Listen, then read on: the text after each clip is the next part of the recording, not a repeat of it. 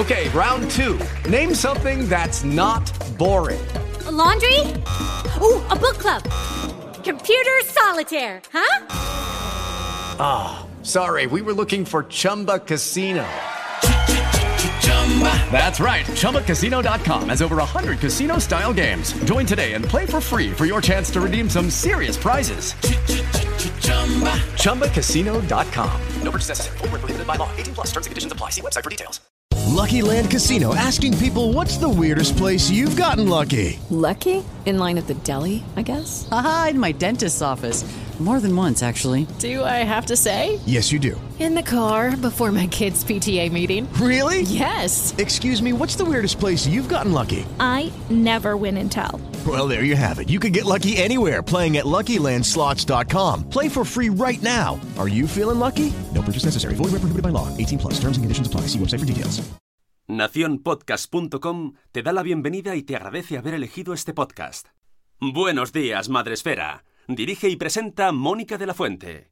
Buenos días, Madre Esfera. Buenos días, Madre Esfera.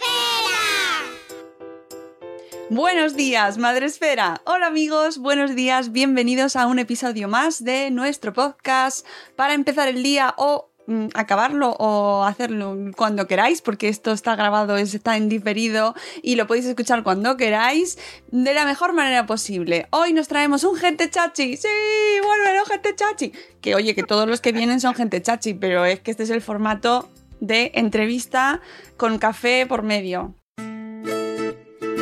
Gente chachi.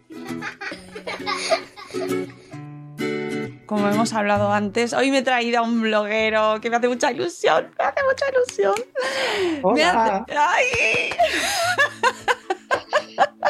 hola, hola. Me he traído a un bloguero que me hace mucha ilusión que conozcáis un poco mejor, quien no le conozca. Él es José María, José María de la parejita de golpe, que seguro que conocéis todos, pero que hemos traído aquí para que, bueno, pues en esta horita que vamos a echar aquí, eh, sepáis perfectamente quién es y os vayáis a buscar su blog y le escribáis un privado para decirle, escribe más.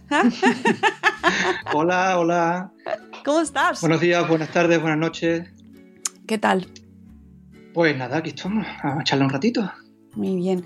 Eh, José María Garrido. José María Ruiz, Ruiz Garrido. Ah, vale, que la R siempre me la como. No pasa nada. Me suena más el Garrido de Sevilla.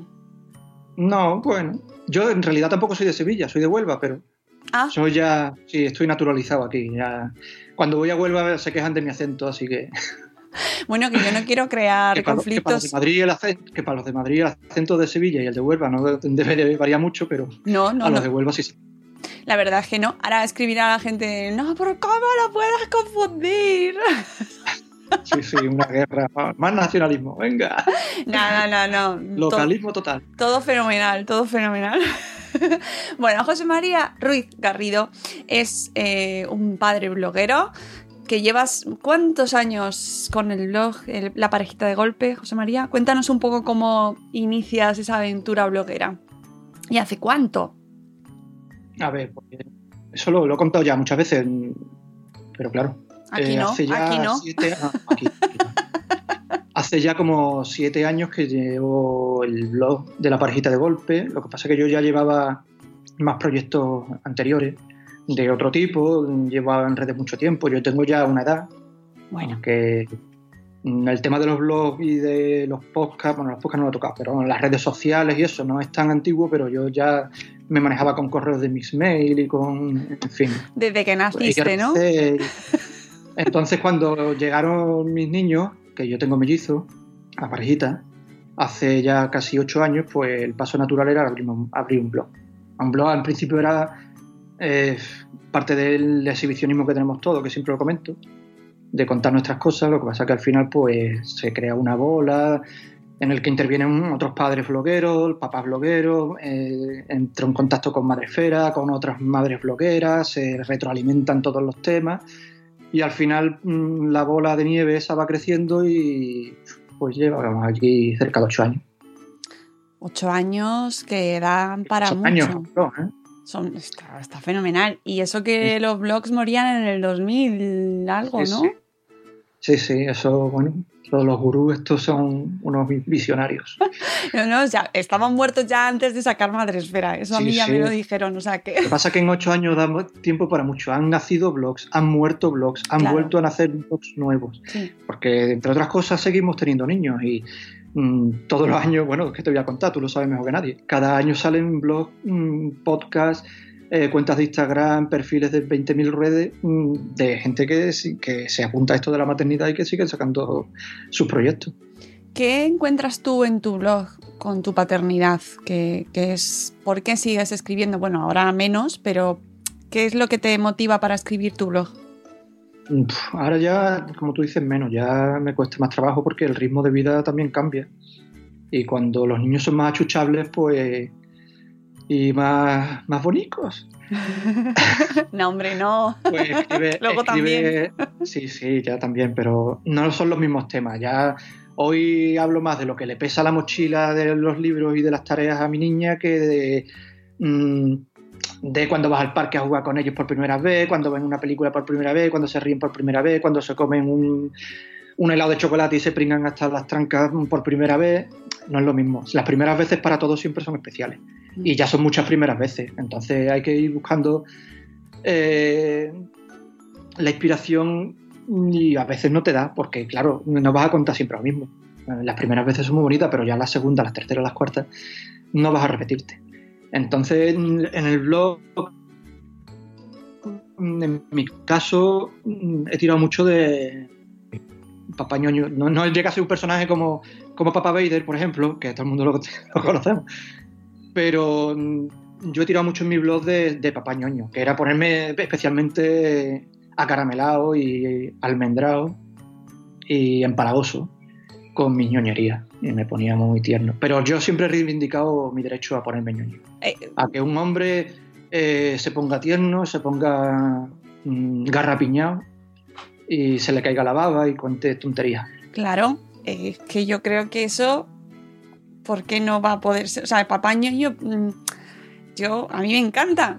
Es que realmente eh, vosotros también os ponéis sí, ñoños. claro, eso es lo que reivindico siempre. Entonces, en, estos años da para mucho y hay veces que eh, en una semana no escribo y a la semana siguiente simplemente escribo una tontería, una anécdota ñoña, entre comillas, que me da para enrollarme dos o tres párrafos, me pongo eh, así más sentimental, más emotivo, más emocional, y es lo que me sale. Pero en realidad es lo que me pide el cuerpo. En mi blog no vas a encontrar reviews de productos, ni vas a encontrar eh, listas de tips para educar ni soy un papá experto en Montessori, en Waldorf y en 20.000 cosas.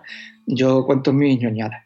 Bueno, pero eh, eh, el ser un papá ñoño también tiene mucho público. De hecho, eh, tu blog ganó el mejor blog de Padresfera, de nuestra sección de paternidad, en el 2015, aparte de ser finalista y, bueno, y estar ahí siempre en, el listado de, blogs más nominados en los premios Madresfera. O sea que. Increíble, ¿verdad? Increíble.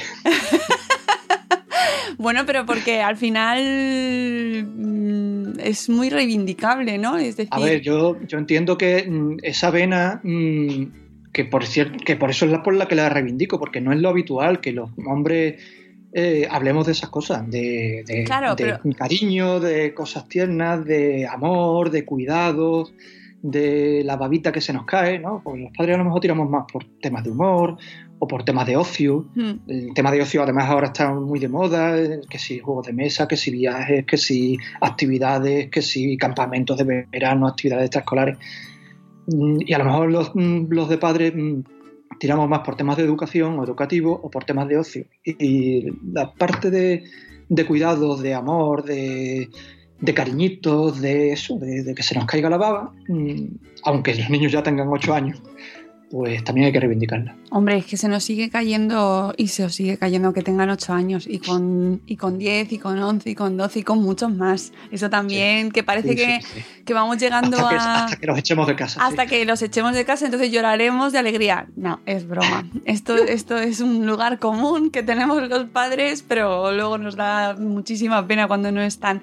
Pero, pero es verdad que van avanzando los temas Y, y todos tenemos esa sensación como de que cuando dejan de ser pequeñitos Se pierde. un poco también esa inspiración que decías antes, pero ojo con la preadolescencia y la adolescencia, José María.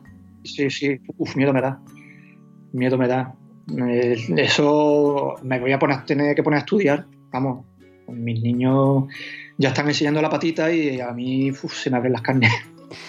Eh, Ahora están en una etapa que no llegan a preadolescentes, pero de vez en cuando se les nota ya un ramalazo de, de tener que mm, sacar dos manos izquierdas en vez de una. Y uf, miedo me da miedo. eh, hablabas antes de los papás blogueros. Mm, Porque Sí. es, una, es una iniciativa, un proyecto precioso en el cual has estado muy involucrado y sigues. está- va- va- lo que pasa que también va y pues viene, va, vuelve, a veces es- aparece más activo, otras veces menos activo. ¿Qué ha significado para ti este proyecto de papás blogueros? Pues fue un descubrimiento, un descubrimiento personal. Porque yo precisamente escribí en el blog en su momento, hace ya muchísimo, que éramos los bichos raros. Mm, Un hombre escribiendo de, paternidad y de cuidados era una cosa muy rara. Cuando yo entré en contacto con otros blogs de madre, con la comunidad madrefera y con, mm, pues lo mismo que en las reuniones de, con, los, con los maestros y las maestras del cole o en las salas de espera de, de, de urgencia o lo que sea, la inmensa minoría eran dos padres como mucho, entre una la mayoría de madres, pues en los blogs de maternidad pasa igual. Eh, eran muy pocos, éramos muy pocos padres los que te encontrabas. Entonces mm, era, era rarísimo. Y cuando empecé a encontrarme con otros padres, recuerdo a Papalobo, a Fernando, recuerdo a David Ley, a Joaquín Pontaner, a un, eh, el papá de Joan Petit, que desapareció hace muchísimo tiempo su blog. Mm. O sea, había un reducto ahí de cuatro o cinco blogs de padres que daba para pensar en eso mismo que te estoy contando, que es que no deja de ser lo que hemos hablado tanto de micromachismo. La crianza era un sitio, un apartado de la vida, de la vida que nos influye a todos y que nos toca a todos, pero que estaba muy eh, catalogado como de, de mujeres, de madres, que eran las que se han dedicado siempre a esto, de la crianza. Y claro, eso pues no puede ser, hay que cambiarlo. Y encontrarme con dos o tres padres blogueros te daba, mm, te daba mucho que pensar. ¿Pero por qué? ¿Por qué, son, ¿Por qué los hombres no hablamos de estas cosas? ¿Por qué no nos mm, tomamos un café eh, a la salida del cole? Yo vengo de, tomarme un café ahora con, un- con otro padre, un, padre de un compañero de mis niños. Y, mm, siempre que coincido con otros padres, con otros hombres, mm, terminamos hablando de las actividades de los niños, del coche, del fútbol, cualquier otro tema, pero rara vez pasa, pero rara vez hablamos de cuidado, de ternura, de, anoche me- se me quedó dormida la niña encima leyendo un cuento, eh, anoche, ayer estuvimos jugando y haciendo puzzle con cualquier tontería, cualquier tontería, ¿por qué no hablamos de cuidado, de crianza, pero de una manera natural? ¿Por qué no salen esas conversaciones de una manera natural entre hombres? Ayer se incorporó una compañera de trabajo eh, que llevaba hasta casi un año, entre la baja de maternidad y la excedencia, ha estado casi un año fuera de la empresa. Se incorporó y me estuve 5 o 10 minutos hablando con ella y llegó a sorprenderse de que yo hablaba con ella de niños, de cuidado, de que si está en tal hito de la- de la- del crecimiento, de que mm, estaba al tanto de los pasos por los que pasan los niños, de lo que le había pasado a ella, de lo que le había pasado al padre, le preguntaba por el padre. Mm, Cuando se incorpora un padre al trabajo después de la baja de paternidad, le sueles preguntar, obviamente, ¿qué tal? ¿Cómo va todo? ¿Cómo dormís? ¿Cómo tal el niño? ¿Cómo se llama? Pero no pase de la mera anécdota, de un saludo cordial, de Mm. lo conoce, pero no pasa de ahí, no, no profundizas más. Y sin embargo, mm, cuando, lo mismo que cuando abrías el blog te encontrabas con un porcentaje altísimo, por no decirte casi la totalidad de blogs de madre, hablando de maternidad y de todo lo que rodea la maternidad, era muy raro encontrarte con, con padres, hombres, que hablaran de las mismas cosas. Hablaban muy poquitos y de unos temas muy particulares.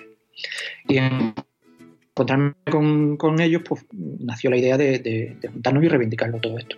Entonces Joaquín, Joaquín Montaner, que todos lo conocéis, que el gran impulsor, el gran alma pater Sí. de, de esto, pues nos lió un poquito a todos Y bueno, vamos a, a trancas y barrancas, vamos sacando cosas y hemos hecho, no sé si recordáis, un montón de iniciativas, Sí. blogueras sobre todo, pero vamos, que no han ido tampoco mucho más allá. Más que nada porque es que el ritmo de vida tampoco nos da para... Y no podemos dedicarnos a esto eh, todo lo que, nos gustaría. Ni somos tantos, como llevo diciendo un rato, ni podemos dedicarnos, eh, dedicarle tantísimo tiempo como merecería, pero bueno, es una pena. Seguimos ahí en redes, moviendo iniciativas, que si los permisos de paternidad, que si... Pero la actividad bloguera que teníamos también, mm, los blogosaurios, los- como yo, que llevo ya mucho tiempo, David Ley, que también éramos activos, pero yo no tanto, Fernando, pues tampoco podemos dedicarle tanto- tantísimo tiempo como, como nos gustaría. Una pena. Pero vamos, ahí seguimos, seguimos haciendo, aunque por lo menos estamos presentes, Oye, ¿y por, no. por qué no hay más?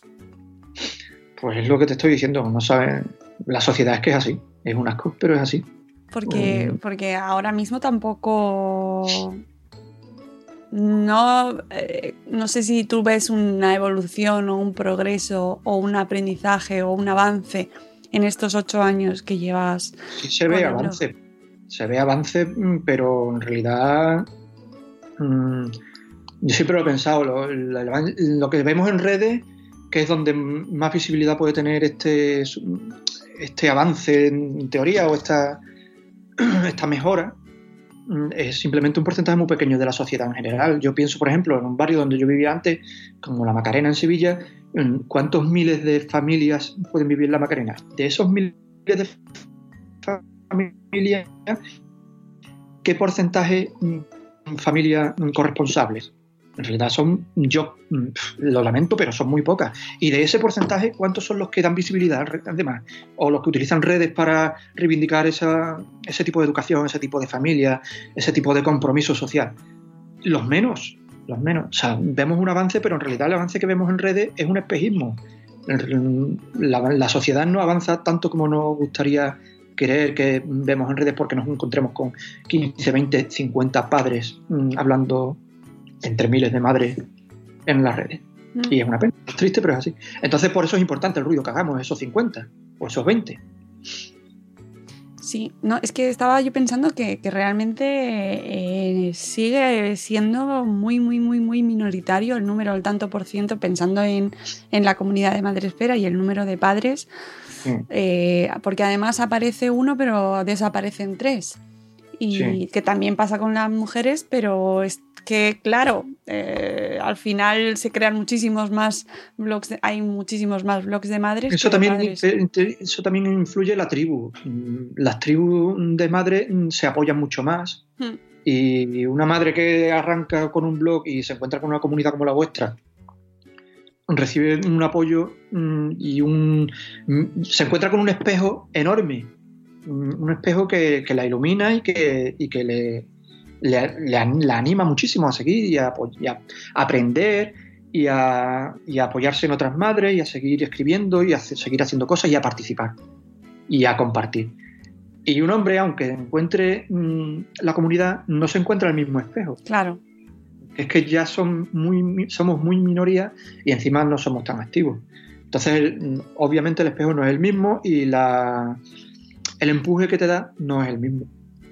Es triste, pero es así. Y entonces es complicado. Yo entiendo que eh, hay muchos padres que tienen muchas inquietudes y que les da por escribir, pero también he visto en estos ocho años que salen muchos blogs y que a lo mejor escriben un mes, dos meses y, y se van diluyendo.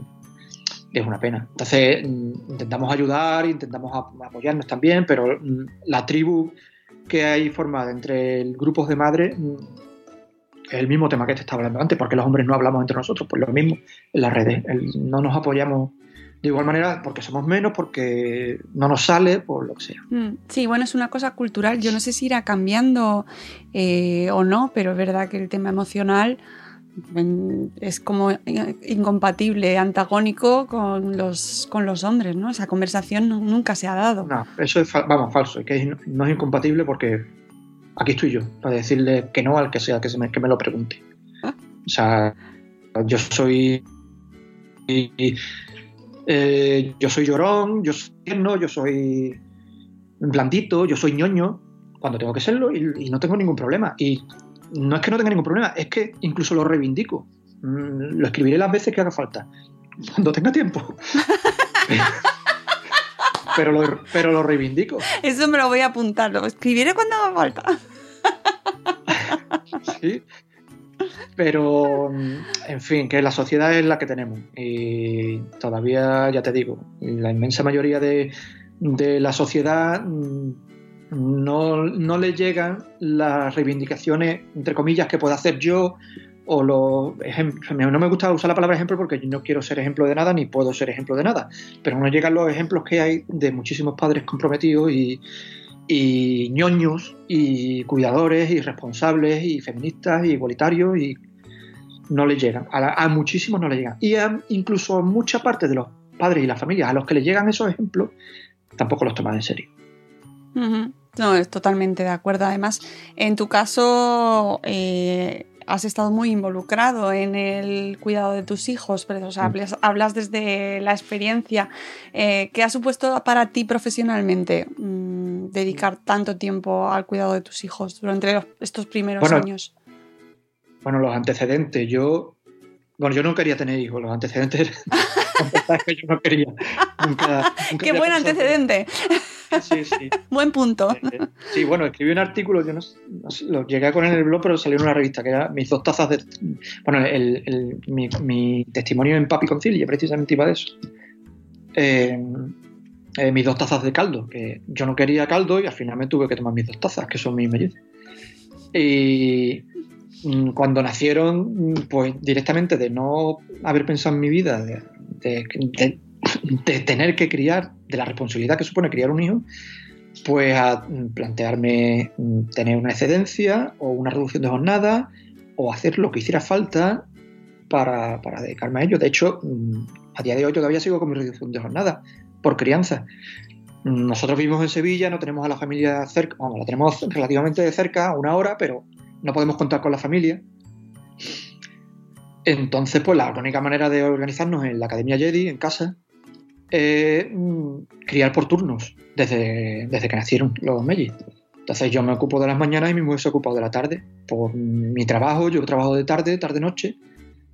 Eh, pues, me ocupaba de las mañanas. Yo, mis niños no fueron a la guardería porque ya se quedaron conmigo desde que nacieron.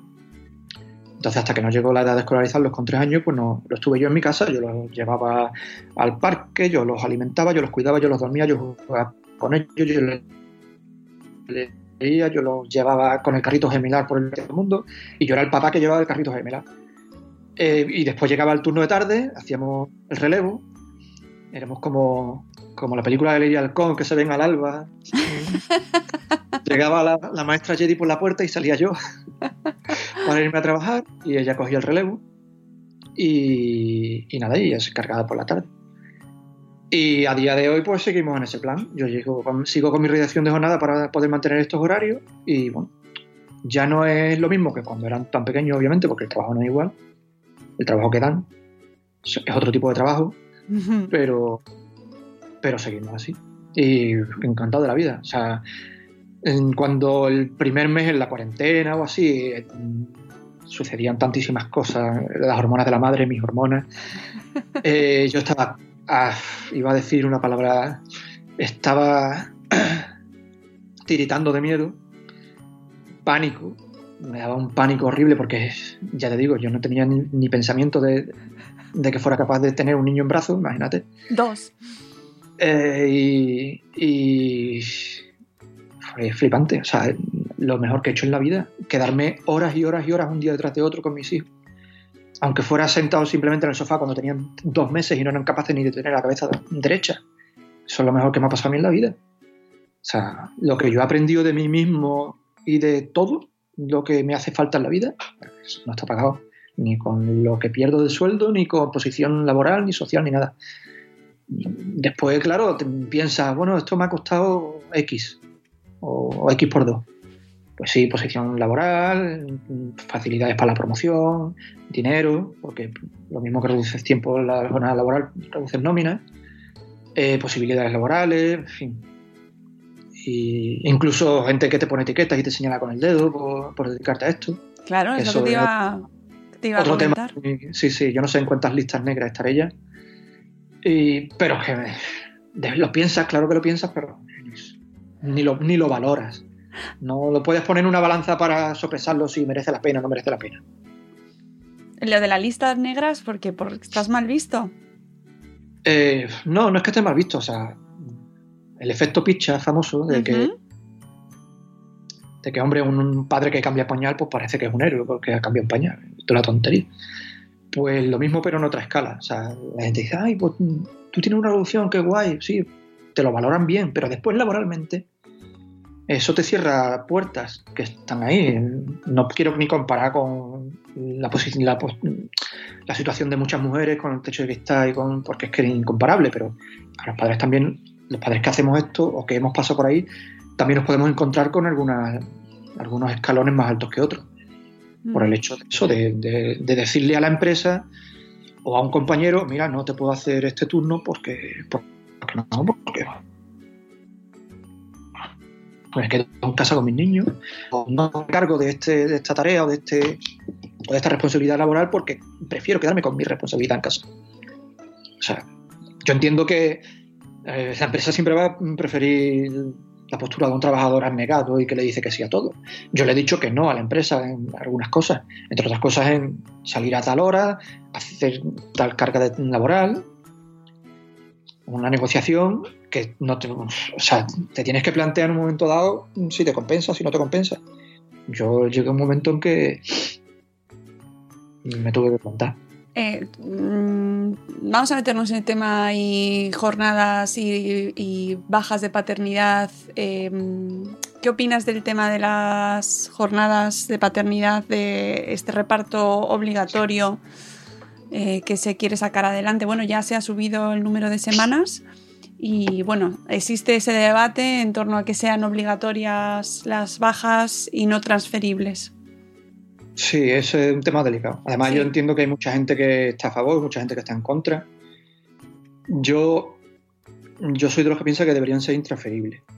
Que deberían ser intransferibles, pero que deberían ser consensuadas con la familia. O sea, cada familia tiene una manera de organizarse. Ya te he contado cómo, es la, cómo nos organizamos en la Academia Jedi.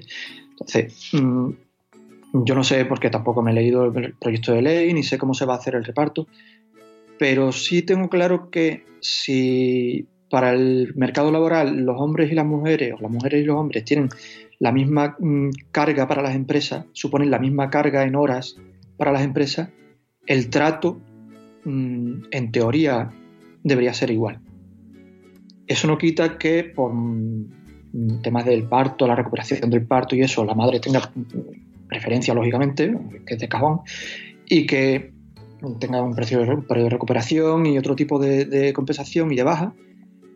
Pero mm, lo que tengo claro es que si el hombre, el padre, no mm, puede mm, elegir entre cogerse su- sus meses de baja o no, o transferírselos a la madre, en una inmensa mayoría, al final la baja de paternidad, de maternidad, se la cogerá la madre. Entonces yo creo que deberían ser intransferibles. Y que el padre se tenga que retratar, tenga que hacerse cargo. Que sea mm, después de la madre, que se tengan que repartir a conveniencia de la familia, porque aquí el centro de todo es el niño y el que necesita la baja de los padres del, ma- del- y del- Claro. del padre, como si son dos madres, como si son dos padres, como si son uno solo, me da igual. Aquí el centro es el niño. El niño necesita como mínimo seis meses y de ahí para adelante. Un año, un año y medio, dos años, lo que sea. Si entre el padre y la madre se pueden repartir hasta dos años, uno antes o después, porque es lo que más necesita el niño en los primeros meses de vida. Y después el padre se haga cargo y aprenda y se responsabilice de su 100%, no de su 50%, de su 100%, eh, cambiarían muchas cosas. Y además se tendrían que retratar muchos. Yo entiendo la postura de los que de las de las personas que, que- que lo, prior- lo que priorizan es que se alarguen las bajas maternales. Obviamente, las bajas maternales son ridículas. Que las paternales deberían estar en un, en un segundo puesto de prioridad. Que primero habría que alargar las maternales. Pues sí, le veo la lógica, porque es que es ridícula la baja maternal. Sí. Pero la baja paternal, la baja paternal también es ridícula. O sea, Sí. cuando nacieron mis mellizos eh, hace 8 años, yo tuve 15 días, bueno, en realidad son 13 días, más 2 por, por el nacimiento en sí, por la hospitalización, hospitalización de la madre, más 2 días extra por ser mellizo, por ser dos niños. 17. Incluso hubo gente que me dijo, ¿para qué quieres tantos días si con, con un día, una mañana para ir al registro tienes bastante? Todavía se escuchan esas cosas. Hombre, pero bueno, vamos. Que ahora tenemos cuatro semanas, no sé cuántas semanas tienen ahora, la verdad. ¿Cuatro semanas? ¿Ocho? Yo, pues la verdad es que no lo sé, ¿eh? o sea, seguro, pero Sí, sí. No.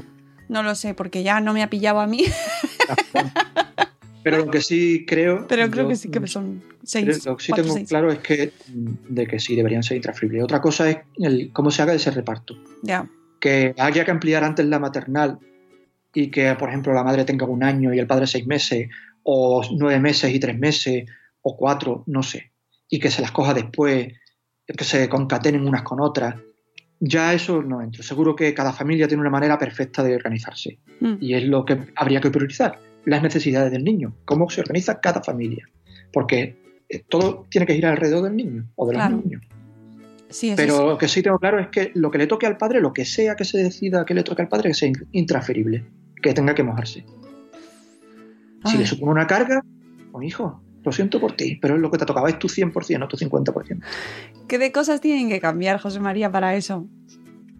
¿Qué de Pero la mentalidad, de la, la mentalidad de la gente es lo primero. Este debate, nosotros que Yo es que soy muy, pes- muy pesimista con, con estos temas de sociedad. ya. O sea, ¿qué le voy a hacer? Sí, porque al final, y eso que nosotros estamos en una burbuja, lo hablamos muchas veces, la burbuja esta madre férica en la cual pues te encuentras gente comprometida, gente que ya solo por el hecho de estar escribiendo un blog de crianza, de maternidad, de paternidad, implica, oye, un cierto grado de conciencia, ¿no? De preocupación. Es decir, nosotros estamos ahí como imbuidos, ¿no? De un espíritu a tope con los niños. Pues una de las mejores cosas que me ha dado el blog, lo que yo he aprendido y lo de mí mismo y lo que mm, lo que me ha dado por, por madurar por la cabeza, ideas que no se me hubieran pasado a mí hace unos años por la mente de, de feminismo, de machismo, de crianza, de educación, de cuidados, de igual. Vamos, yo hace 10 años no, no era la misma persona. Eso nos no pasa es que a te cambie, no es que te cambie la paternidad, que te cambia, es que te cambia radicalmente Mm. es que cuando te paras a escribir un blog y te planteas ciertas cosas y le das vueltas para ver cómo escribes este puñetero párrafo, que no sabes cómo explicarlo de la manera que lo tienes en la cabeza, y a base de darle vueltas, tú mismo te das cuenta, digo, coño, perdón, te das cuenta de que aprendes, que aprendes mm, un aprendizaje interno brutal. Mm, Ya no te hablo de, de hablar de, la maxicosis, de la leche de, de continuidad, de las papillas, de un juego de mesa. No, no, te hablo de cuidados. De cuidados y de, y de sentimientos, claro.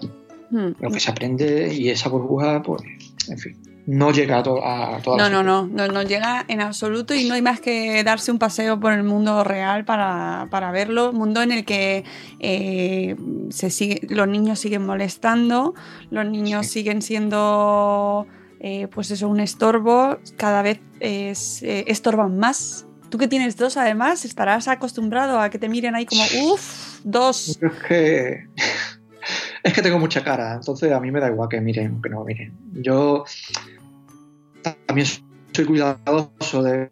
No me gusta que tampoco los niños. No me gustan los gritos. Entonces siempre estoy. Habla bajito, estoy aquí al lado tuyo, no hace falta que me grites. Ese tipo de cosas. Entonces, yo soy muy cuidadoso, por ejemplo, cuando vamos a comer, que no molesten mucho. Molesten entre comillas, ¿no? Son niños, tienen que jugar.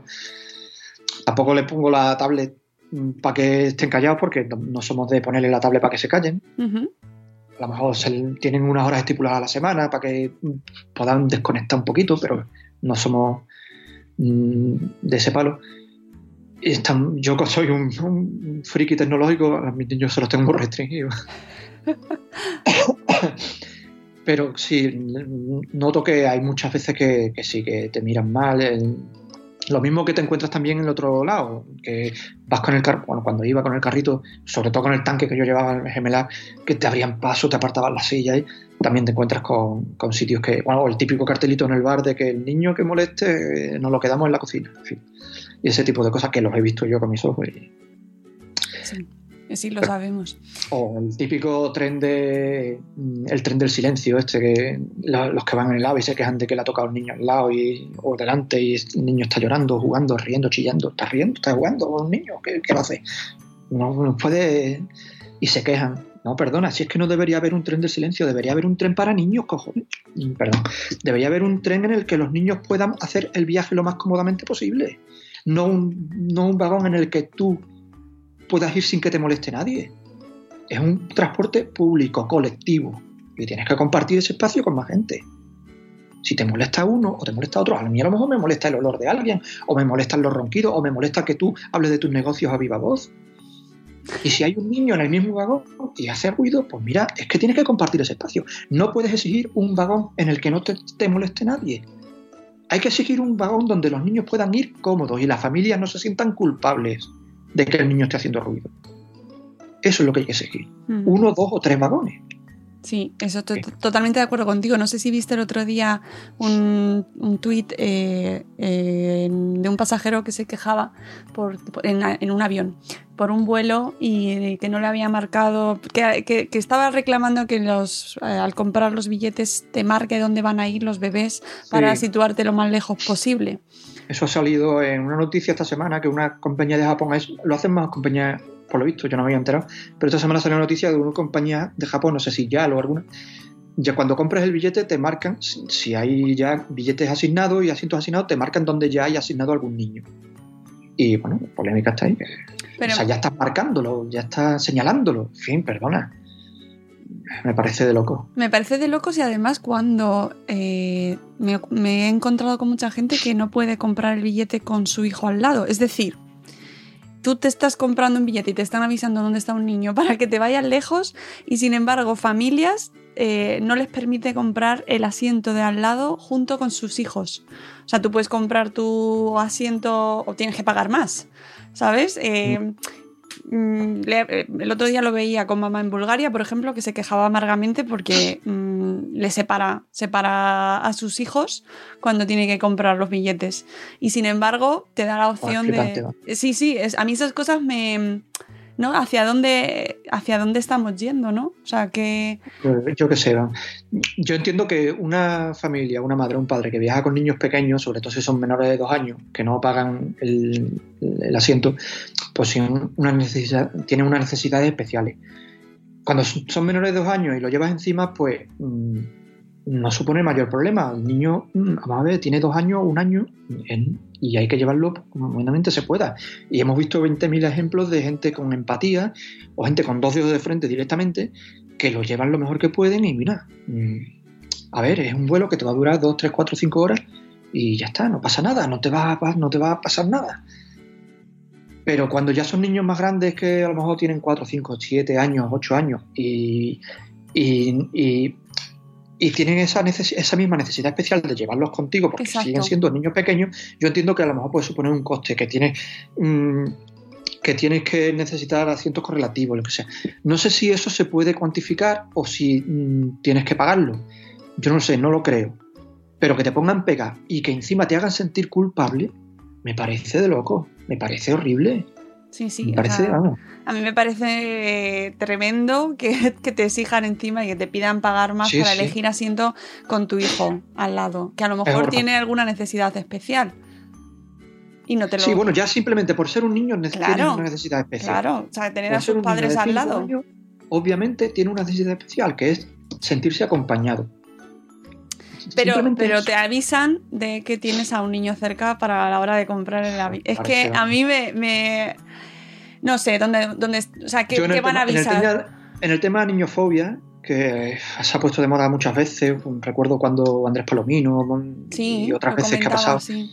mm, a veces me he metido en el charco y pero casi prefiero no entrar en esos temas cuando me lo encuentro en esas polémicas porque además yo soy, en redes soy muy vehemente, yo soy el de no reírse por favor y el de Sí, el facepalm. y el facepalm famoso. Eh, hoy tengo una anécdota con el facepalm que seguro que te hace gracia. Que, que prefiero no meterme en ese charco ya porque no es que salga escaldado, es que mm, mm, son temas en los que al final no saco nada en claro. O sea, no saco nada en claro, no. No voy a convencer a nadie porque son posturas tan eh, que por mucho que tú intentes mm, explicar o intentes razonar, no vas a convencer a la parte contraria. Ellos tienen su postura, y menos en redes, tú sabes de sobra cómo funcionan las redes. En las redes yo tengo mi búnker y tú tienes el tuyo, y yo no me voy a mover del mío y tú del tuyo no vas a sacar ni medio pie. Y para mm, coger un cabreo innecesario, pues paso. Sí, la verdad es que sales eh, porque no vas a llegar a ningún entendimiento. Hay conversaciones y debates. Ni vas, a ganar, ni vas a ganar nada. Nada. Y es verdad que hay ocasiones en las que es mejor dejarlo pasar, sencillamente, y decir, bueno, este Ya es tu va más allá del va más allá del don't feed the troll. Si te encuentras con un troll, mira, pues, pues te puedes reír de él o a costa suya o puedes pasar de él. Pero con gente con la que chocas así en temas como niñofobia o de ese tipo de cosas, o lactancia o, o, en fin, 20.000 historias, mejor no entrar porque ¿para qué? ¿Para qué? No vas a ni vas a convencer a nadie ni vas a conseguir nada. Mm, Sí, hay muchas ocasiones. en- Lo que pasa que es verdad que a veces no lo puedes Otra cosa que tengas que defender. Claro. Mm, Otra cosa que tengas, que tengas que defender a alguien o un derecho o un... sí, sí, sí. Yo también reivindico el derecho a la pataleta y a defender lo tuyo y los derechos de los demás. Pero discutir por discutir es tontería. Mm. Oye, que aparte de tu parte reivindicativa y tu parte de papá ñoño que nos encanta, también eh, has llevado adelante en tu blog pues, una iniciativa chulísima con la cual pues hemos estado años ahí mm, Sí. dando la nota, ¿no? Ay, qué pena. El viernes dando la nota, Sí, sí. He maravilloso. dado la nota mucho tiempo, sí. Sí. soy consciente de que he dado la nota mucho rato. pero que es una iniciativa preciosa. Pero vamos, da- dar la nota por no dar por... Bueno, Dar por saco, dar por saco. Sí, sí, sí. sí, sí, soy muy pesado. Pero eh, esto lo podéis encontrar con el hashtag VDLN, que yo siempre que he participado tenía que pensarlo dos veces a ver si me equivocaba en las, en las letras, porque sería muy normal. Sí. Viernes dando la nota y que has estado pues 300 y pico. No lo, re- no lo recuerdo, 300, 310 o 315, no recuerdo ahora. Sí, muchos. Semanas. Mm, Eh, He intentado hacer cálculos, son 52 semanas al año. Pues echa números, cerca de eh, algunas semanas que, que no ha podido salir, pues casi cuatro años mm, haciendo cada, cada viernes, cada viernes un casi, ca- post. o casi cada viernes, un mini post. Un mini post que a veces eran Era sesudos post, y concienzudos. claro, sí, sí, posts sí. Que, es una de las cosas que, bueno, a empezar por el principio, el viene dando la nota, son post musicales. Y era la cuestión es que el viernes es un día flojo, un día que la gente ya no. La semana no, da para más y. Y la, la idea era hablar de música y compartir, no hablar sino co- compartir música entre todo el mundo. También heredada, la idea no es mía, no me voy a poner yo la medalla porque no, no es así. Y ahora contaré el origen, que tampoco lo tengo tan- claro el origen. Y lo que pasa es que había semanas que me diluyo, me pierdo mis pensamientos. Eh, había semanas que los posts me daban para mm, enrollarme con algún tema y había semanas que hablaba de política, había semanas que hablaba de crianza, había semanas que hablaba de sexo, aunque no se notara mucho, pues yo intentaba que no se notara mucho.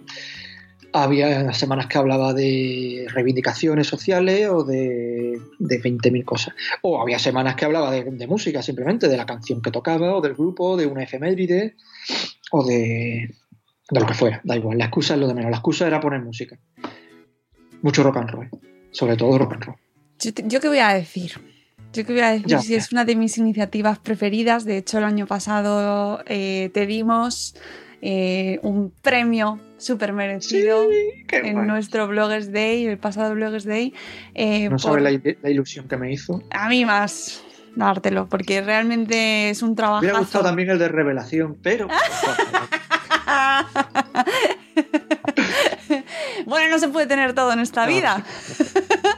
Les dimos un premio a José María y a Sandra por, de la Mamarazzi por sacar adelante horas de su tiempo, por arañar horas de su vida, ya complicada de por sí, porque ser padre, ser madre ya es un trabajo extra, pues hay- sacar horas para mover iniciativas que mueven nuestra comunidad, que nos obligan a ponernos ante el teclado, que muchas veces nos quedamos secos, ¿no? Nos quedamos, "Ay, no sé Sí. qué escribir, pero llega el miércoles con con la- el miércoles mudo, que está ya sacando adelante la señora Marachi, que es publicar una foto, y llegan los viernes, o llegaban los viernes, y teníamos esa excusa maravillosa que a mí siempre me ha encantado, porque la música es como es, es, es parte de mi vida, que es compartir una canción que te gusta, con lo que sea, con un pensamiento, una frase, y, y eso te daba, te generaba ahí, bueno, pues había una buen rollo. Sí, Y además había muy buen rollo. Y daba pie a, a muchas cosas. Mm. Ya te digo, yo hablaba para de lo que me había pasado esa semana, del tema político, de un, del 8M, de lo que fuera. Es que daba, daba. Y esa semana, pues lo que me salían de las tripas, pues lo echaba mm, a veces mosqueado, a veces contento, pero. Y el viernes molaba mucho porque no era hablar de crianza exclusivamente ni desde un punto de vista de un blog de paternidad. claro. Y después daba pie también a encontrarte con blogs maravillosos como, Sí, como el de Rafa Hernández, que Sí. era una delicia leerlo toda la semana. Los tuyos cada vez que participaba, que me encantaban. Bueno, los, los posts de Rafa eran flipantes. La Sí. cantidad de música que, que he descubierto yo con Rafa, increíble. Los posts de, de Mother Killer también me encantaban cuando Mm. participaba. Y había, bueno, han participado muchísima gente. Había semanas que pff, participaban 40 o 50 personas. Ya en los últimos tiempos no tanto, pero. Y me he encontrado con gente. La, música ochentera que ponía Lidia. En fin, era un- una microcomunidad en la que entraba, salía gente por racha. Había temporadas que participaba un, cierto número de gente que después desaparecía, llegaba gente nueva. Molaba mucho, molaba mucho. Y después llegó un momento en que ya era. Cuando llegaba ya al 200 y pico, ya costaba, ya costaba. Yo que soy un. Yo también tengo mis talks, como Carlos, y tengo muchos talks numéricos. Quería cerrar en el 256. ¿por los qué? inf- ¿Por los qué? informáticos me, me entenderán. Ah, yo no lo soy, así que No, explícamelo. 256 es. No sé cómo se llama. eh, múltiplo de 8. En Ah. fin. No sé si, no sé si es la cuarta parte de un, de un, de un kilobyte o de un, de un de un K, vamos. 256. Ah, vale, la cuarta, vale. La cuarta parte de, de 1048. Pero no pudo ser, ¿verdad? Te salió, te salió 300 y 200. pico. Después, después quise cerrar en el 300 por ser un número redondo. Sí, yo tengo muchos. ¿sí? No, todo el mundo tenemos. Todos, no vamos con- Todos tenemos talks, hay que, hay que, hay que decirlo. Hombre, Yo tengo que poner el volumen de la radio siempre en números pares. Quererme como soy, por favor. Ostras, voy a preguntar a partir de ahora en las entrevistas cuáles, tu- cuáles son tus talks, porque me parece buenísimo. Sí, Que lo, de la- lo de los números pares. Bueno, si sí, nos es, es muy, muy habitual. Sí, sí, la he leído en muchas ocasiones. por ahí. Y Muchos yo- números pares y múltiplos de 5. ¡Ostras! Esto sí, cuando, tú, cuando lo escuche tu mujer, seguro que confirma con la Sí, sí, cabeza. sí. Sí, sí, sí. La maestra Jedi, La maestra. a la que mandamos un abrazo muy fuerte desde aquí, porque nos encanta leerla a veces, que aparece por allí. Sí, Y- ella participa menos, pero. Ah, De hecho, tengo que decir que ha escrito dos veces en el blog. Y sus dos posts son de el visitas. Mira que tengo posts, que tengo cerca de 900 posts. Y algunos con muchas visitas. Mm, Pero sus dos mm, participaciones han sido pelotazos. Bueno, es que además ella es profesora. Sí. Ella es periodista de profesión, de, Ah. de- es como tú, periodista de formación, ya ha trabajado en prensa, en radio, en gabinete, y ahora es profesora de lengua. Y escribe muy bien, la verdad. Escribe muy bien, sí señor. Yo soy de ciencia, yo escribo como, como, culos. No, es verdad, no es cierto. Y además, y además hay que desterrar ese, ese estereotipo de los Sí, de sí. ciencias y los de letras, porque no Yo es no- verdad. Yo escribo como me sale, lo repaso 20.000 veces y de hecho al principio, en los primeros dos años del blog, tengo que decir que Ana era mi editora. Vamos, que siempre le daba los textos para que me pillara las faltas, la- las comas que faltaban y esas cosas. Mira, a mí me, lo- me los repasaba los post mi santo, que es de ciencias, y me los repasaba él y luego me mandaba un mensaje y me decía eh, por un chat. me decía, tienes aquí en este párrafo, no sé qué. O sea que lo de ciencias y letras, Madre mía, el enemigo en casa.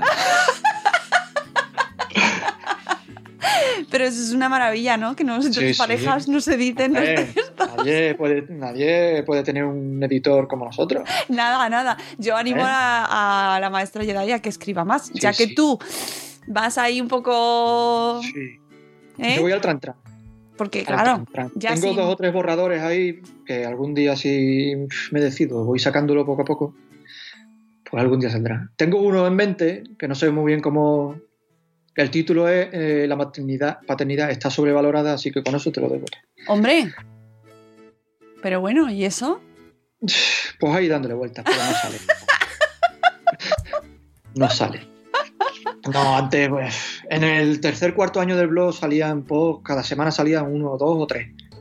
Incluso me apunté en una- a un Iron Blogger y era, vamos, una máquina de churros bloguero.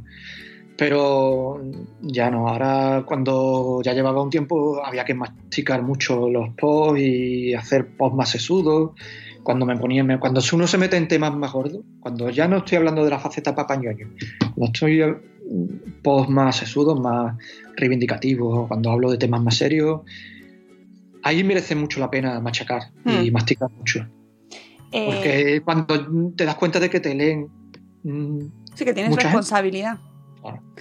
Y son temas delicados que pueden que pueden no es que te vayan a buscar un problema pero que tienes que dejar claro muchas cosas y tienes que tener claro mm, qué es lo que quieres decir y, y no es que vayas a convencer a nadie no, no lo estábamos hablando antes pero tienes, tienes que lo escribes y, y cómo lo escribes también cómo lo escribes es importante Oye, tengo ganas de leerlo. Lo que sí que eh, me ha venido a la cabeza cuando lo estabas, estabas hablando de lo que pasaba antes y lo que pasa ahora es que antes también es cierto que este, estábamos mucho más estimulados para escribir porque había muchos más comentarios, había mucha más mm, retroactividad, ¿no? Y, y te, tener eh, un post lleno de comentarios te estimulaba muchísimo para escribir más. Y sin embargo ahora no, ha- no hay comentarios. No, muy poquito, muy poquito. La RPDG, esa de las narices, o como se diga, también ha influido mucho. Nada, hay muy poca. muy- muy- no muy poca, pero hay mucha menos interacción. Porque además mm, las redes sociales ya han derivado por, Mm. por un camino que va a la inmediatez. Instagram le ha comido muchísimo Sí. terreno a todo, a todo, a Facebook, a Twitter, a los blogs. Ahora también hay mucho podcast. Hay casi más comentarios en los podcasts que emitís vosotros que en cualquier post. Y Son, claro, son podcasts mm, que en directo te están comentando en, en el chat del, me refiero, al Claro. chat del, del podcast. Porque voy a lo mismo, es la inmediatez. La inmediatez de, de contestar, de charlar directamente. Pero si te metes en un blog que a lo mejor te encuentras con un post que te gusta y que a lo mejor se ha escrito hace dos meses o tres meses o la semana pasada. Y mm, si te leen 20, a lo mejor uno le da por contestarte. O si se te meten 100, uno le da por contestarte. Pero si es un post además que es antiguo, que siguen llegando de, yo qué sé, por mano del diablo, pues menos tampoco. Hay muy poco comentario. Sí, es verdad. Eh, es una de las cosas que comentamos mucho en Madrefera, que es una pena porque se ha perdido sensación de, de- de que, de, de- mantener ese blog, ¿no? Se pierde como, como cuando una planta pierde tierra. por- porque tiene mucha raíz, pero pierde sustrato, ¿no? O sea, es Sí. decir, no, no tiene de dónde alimentarse. Los comentarios es enriquecen. La tribu, la tribu que se muda, la tribu son Sí, nómadas. sí, es verdad. y se ha mudado de, de los comentarios de los blogs a los grupos de Telegram o de WhatsApp a, a los comentarios de podcast o de, o de Instagram. Mm, es verdad, ahora se comenta. Es la misma tribu, porque son Sí, la misma sí, gente sí, es la antes, misma. Pero se sí que es verdad No, vale. que, que yo llamo, hago un llamamiento, y eso que a mí también me cuesta entrar, porque muchas veces lo lees desde el móvil, desde el móvil cuesta más que hacer el comentario en el post, en fin. Pero dejad los comentarios en los posts, porque... Por favor. Por favor, porque en Twitter eso muchas veces de, ay, me ha encantado tu post y lo comentas y tal. Ese, ese tweet, ese tweet se ha perdido ya. O sea, en el momento en el que lo has puesto, se ha perdido. Porque es- va, se va, es como el río, es una corriente rapidísima y lo verá la persona que lo ha escrito y nadie más. Nadie más. O sea, tres personas Sí, más. y los pero, grupos pasa lo mismo, los grupos de Telegram o de WhatsApp igual. Por favor, que sí, que sí, que, que luego se lo charlas, con, dices. charlas con tu tribu, pero Claro. después no queda. No queda ahí, no queda ahí. Y, Vamos, y a la, través. tribu, la tribu se, se, se cierra y Exactamente, se, genera comunidad. Y, yo quiero mucho a la gente con la que interactúo, mi grupo, con los, las hiperactivas o con los papás blogueros. Los quiero mucho, porque interactúo con ellos casi a diario. pero no queda después en el blog. Y lo- es la, la raíz de todo. Sí, O sea, si, es que- efectivamente. si estamos aquí es porque hemos escrito sobre nuestros niños. Y a través de los comentarios se conoce a muchos blogs. Yo lo digo como de manera también egoísta, que comentéis en los, en los posts, comentad. Comentad porque de ahí se conoce a mucha gente. Yo he conocido a mucha gente a través de los comentarios porque han comentado en mi blog y, y tengo grandes, enormes amistades gracias a un comentario en un, en un post. Fíjate, de dónde llegan las cosas. Me ha pasado con el viernes dando una nota, me ha pasado con el blog que mm, no hubiera pasado en la vida por ese blog. Y he conocido un mogollón de gente alucinante, vamos, alucinante. Pues oye, eh, José María, mm, que la A gente ver, te tiene que seguir cono- te, te tienen que seguir conociendo, no, no hay que quedarse en la nostalgia de lo que fuimos y lo que hemos sido. Bueno, el blog está ahí. No, claro, lo que está ahí, pero hay que darle también ahí Sí, hay que alimentarlo. hay que alimentarlo, hay que darle vida, que yo entiendo estas fases, y el mío personal de hecho lo tengo también ahí un poco en barbecho, pero volveré, volveré, porque tengo que compartir una canción de hecho, este, a ver si lo consigo hacer este viernes. Sí, pero hay, hay muchas cosas, por ejemplo, lo que te estaba diciendo de que tengo ahí dos o tres borradores que no sé si saldrán o no saldrán. También tengo muchas ganas de, de- de recuperar cosas que hacía, por ejemplo, con, con Papá Bloguero de los temas- el tema de la semana y actividades así, de, de lanzar un reto, de Papá no te escondas, que fue chulísimo y tuvo un montón de Sí, sí, repercusión. y se- salieron un montón de padres diciendo aquí estoy y contando sus cosas. Esas cosas tengo mu- muchísimas ganas de hacerlo. Lo que pasa es que como ha cambiado tanto y como todos somos tan nómadas, no sé yo si ahora mismo el sitio son los blogs o el sitio es un- otro. No sé cuál, pero no sé. Ya. Pero sí que tengo muchas ganas, muchas ganas. Bueno, ahí en realidad, si empiezas a rascar, luego estáis muchos más de los que parecéis, ¿no? O sea, lo que pasa es que estáis ahí a vuestras cosas, pero. Y además, no solo estáis vosotros, que también está toda la comunidad, eh, que hay muchas madres blogueras que también se involucran, eh, porque al final.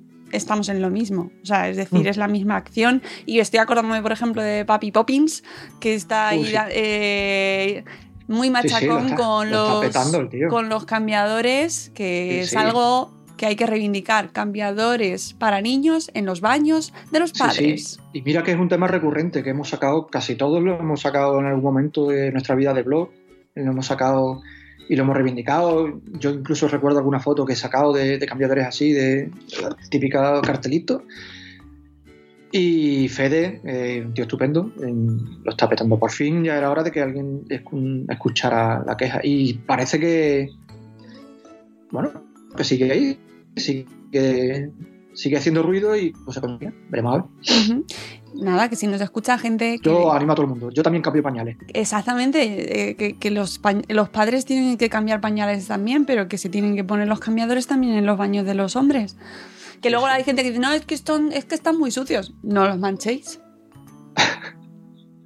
No, pero lo- lo- también lo hemos comentado, es que mm, el porcentaje que le el porcentaje de estas reivindicaciones, que le- o sea, el porcentaje de, de sociedad a la que le llegan este tipo de, de, de reivindicaciones en realidad mm, es mínimo. O sea, yo por mucho que colgara la foto en su momento, o 20 padres que colgaran la foto en su momento del cartelito del cuarto de baño en el que, en el de las mujeres, en el que aparece el cambiador mm, para los niños, solo y exclusivamente en el de mujeres, que es un- de un machismo asqueroso esa reivindicación no le llega a nadie.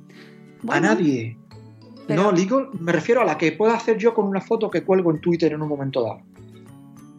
Y ese ruido hay que hacerlo. Hay que y lo que está haciendo Fede es increíble, porque mm, si un día va a Radio Nacional y le hace una, una entrevista, en vez de llegarle a 100 personas, como llegué yo con mi foto, y no le importó a nadie, él le ha llegado a 5.000. Bueno, a lo mejor de los 5.000 mm, le, le- le da el pellizquito a 100. Bueno, pues ya son 100, pero ese ruido hay que hacerlo, aunque solo le llegue a 100 personas. Bueno, y además es que nunca lo sabes, nunca sabes dónde va a llegar, porque acuérdate de Alberto Soler y el yo, Ah, no, sí. yo no ayudo a mi mujer.